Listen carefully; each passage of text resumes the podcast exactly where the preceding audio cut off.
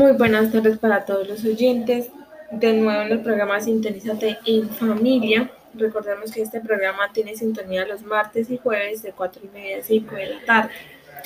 En la tarde de hoy vamos a socializar los temas que tienen que ver con la importancia del afecto en el desarrollo de los niños, niñas y adolescentes.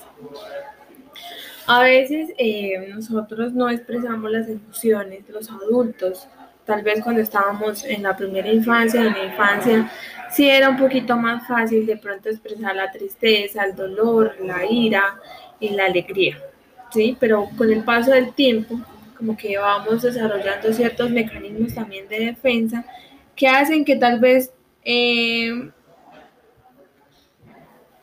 nos hacen como, como eh, cohibirnos, es la palabra, de demostrar lo que realmente se siente.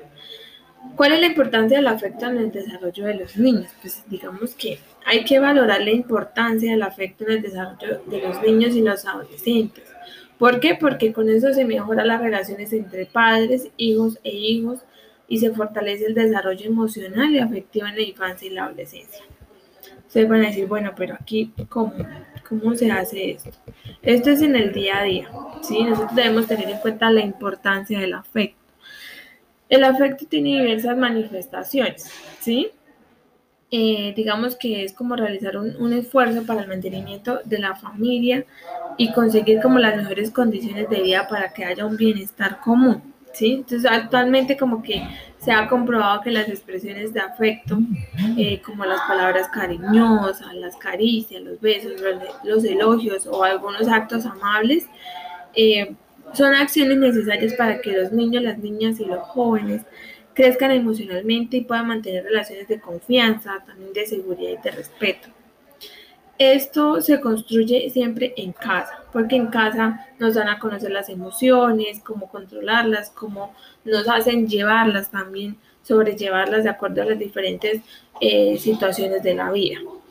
También pues es, digamos que para todas las personas el afecto es importante, ¿cierto? Porque si a mí me abrazan, si me dicen que me quieren, que es muy inteligente, me demuestran el afecto, hay un valor que cada quien se da, ¿sí? Y es con una alta autoestima. Y pues hay menos riesgos de diferentes situaciones y como un poco más de seguridad.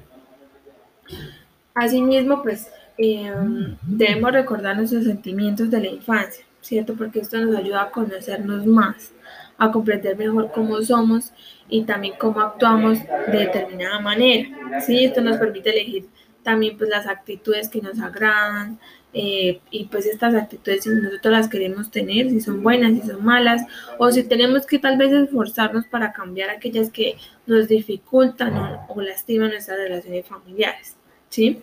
En este aspecto pues hay, hay comportamientos que tenemos de pronto de ira, de muchas dificultades que se tienen a nivel emocional que nosotros somos conscientes que las debemos cambiar y que en familia, en la familia, porque pues es la mayoría de personas que nos conocen, que está la cotidianidad de nosotros, saben que tenemos ciertos cambios emocionales, que hay una convivencia en la que nosotros interpretamos individualmente, pero que en el momento de ser colectivo, o sea, de la dinámica familiar, pues ya dice, uy, hay que cambiar tal cosa, ¿sí?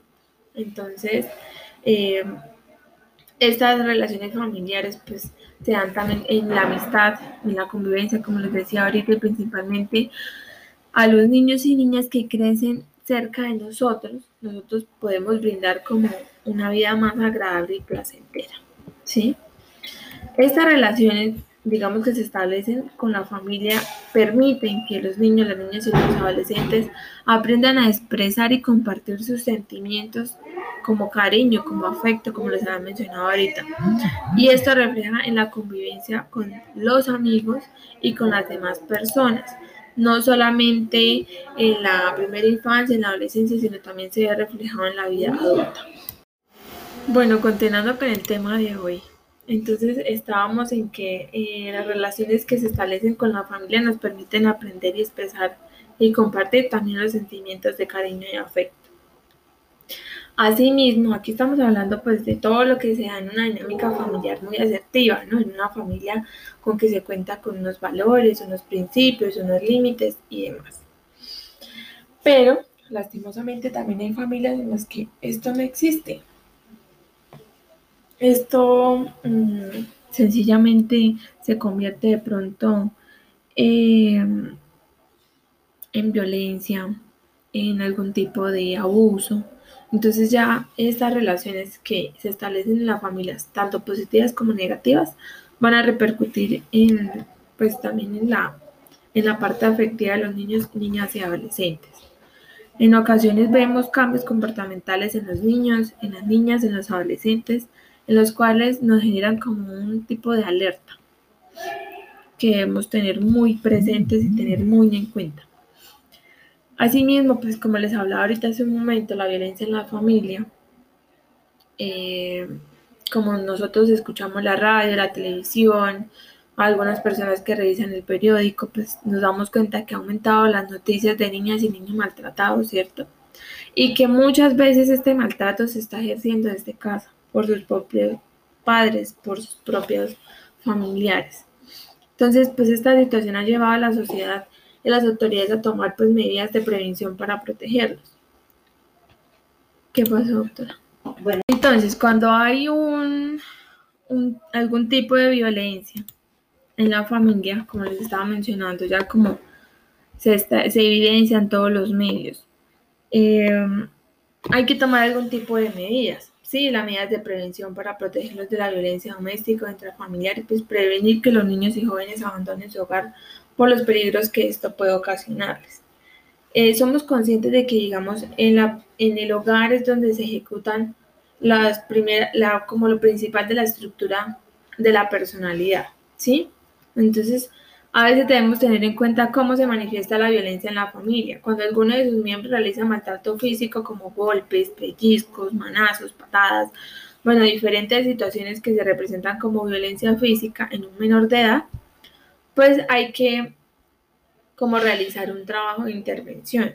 No se está diciendo que de pronto se pueda ejecutar algún tipo de autoridad, pero pues que no llegue a lo que tiene que ver con la violencia, ¿sí? Como que nosotros no estamos eh,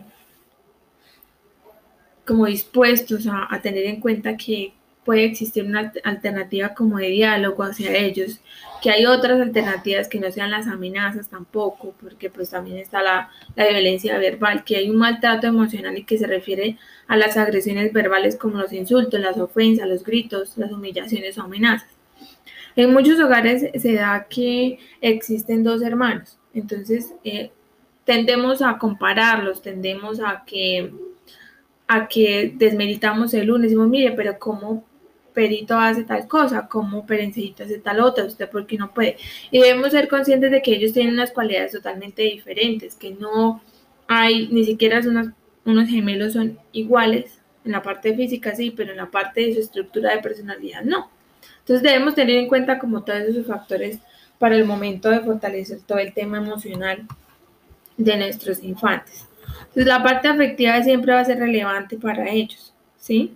Y es más relevante cuando se presenta la violencia en la familia, porque, digamos un ejemplo, hay un caso en que se tiene que hacer un proceso de restablecimiento de derechos en un menor de edad de 6 años por violencia intrafamiliar o porque hay algún tipo de abuso, etcétera, puede ser cualquier caso. Estos niños, estas niñas, y pues también se presenta a veces en la adolescencia, pues hay que hacer un trabajo de intervención porque hay unas secuelas. Eso no quiere decir que, digamos, una persona que asista a intervención individual o familiar es porque no esté bien o porque ya tenga algún tipo de trastorno, sencillamente porque se presentan situaciones que ameritan la intervención de alguna entidad. ¿sí? Entonces, de pronto no normalicemos estas situaciones como si se dieran em, de una manera natural, no es que todos los días le peguen, no.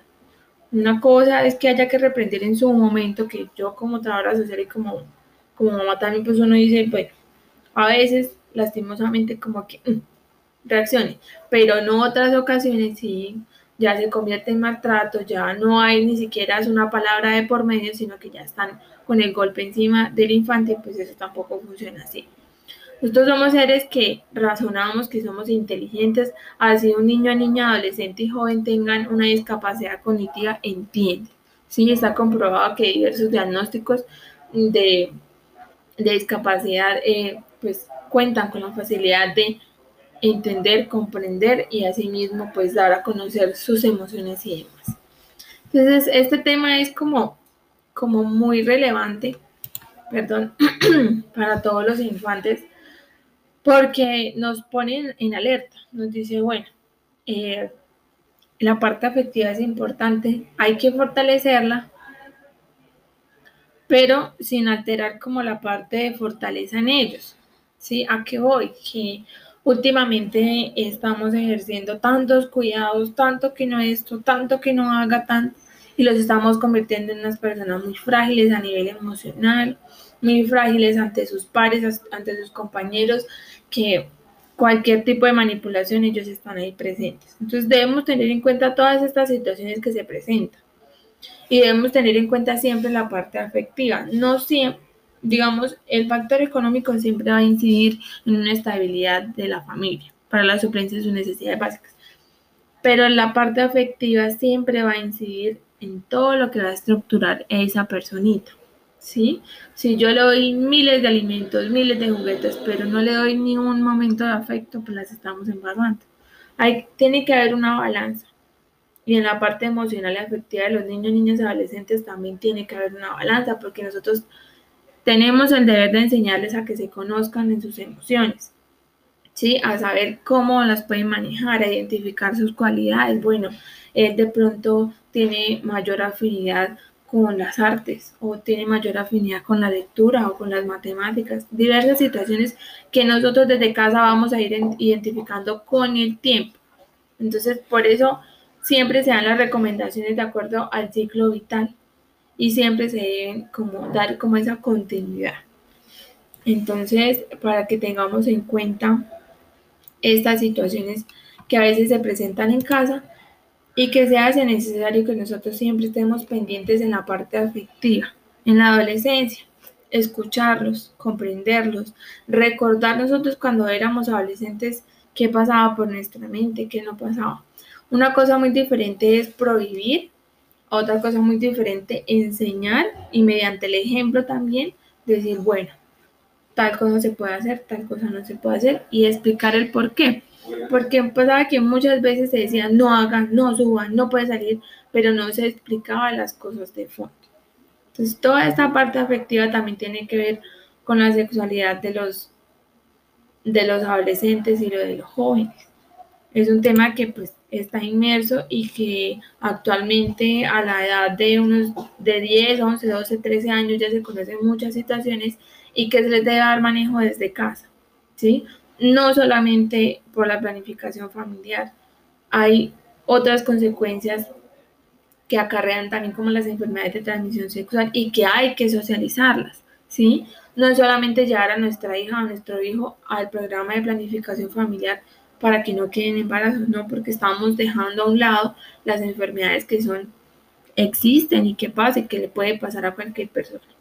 Entonces, tener muy en cuenta que ellos tengan claro en casa la parte afectiva, que se conozcan los límites con su cuerpo, con los cuerpos de las demás personas, que se establezcan también unas normas y que ellos conozcan qué pasa si yo toco a otra persona, qué pasa si yo golpeo a otra persona, ¿sí? Entonces todo eso tiene que ver con, las, con la parte emocional de ellos, porque si ellos controlan la ira, saben que, bueno, a mí, a mí alguien me puede sacar del mal genio, pero si yo me controlo y yo puedo hacer las cosas de esta manera para que no haya algún tipo de consecuencias, pues hicimos la tarea bien hecha, ¿sí? Entonces, este tema es para que analicemos todas esas situaciones que se presentan en la primera infancia, en la adolescencia, para que tengamos en cuenta que la parte afectiva es fundamental para la estructura de la personalidad de los niños, las niñas y adolescentes. Y pues de cualquier duda, estamos acá presentes en la Comisaría de Familias del área de Trabajo Social y Psicología para atender cualquier tipo de situación, orientación, porque a veces tenemos muchas preguntas. Entonces, pues a veces como mamá o como papá, eh, como que no, no vemos de pronto más allá por el mismo rol que tenemos en casa o de pronto se nos olvida o de pronto eh, tantas situaciones que se pueden presentar. Entonces acá estamos con mucho gusto para servirles. Les agradezco mucho el día de hoy la sintonía y ahí estamos hablando nuevamente por este medio, hablándoles a ustedes frente a todas las temáticas de prevención hacia los menores de edad.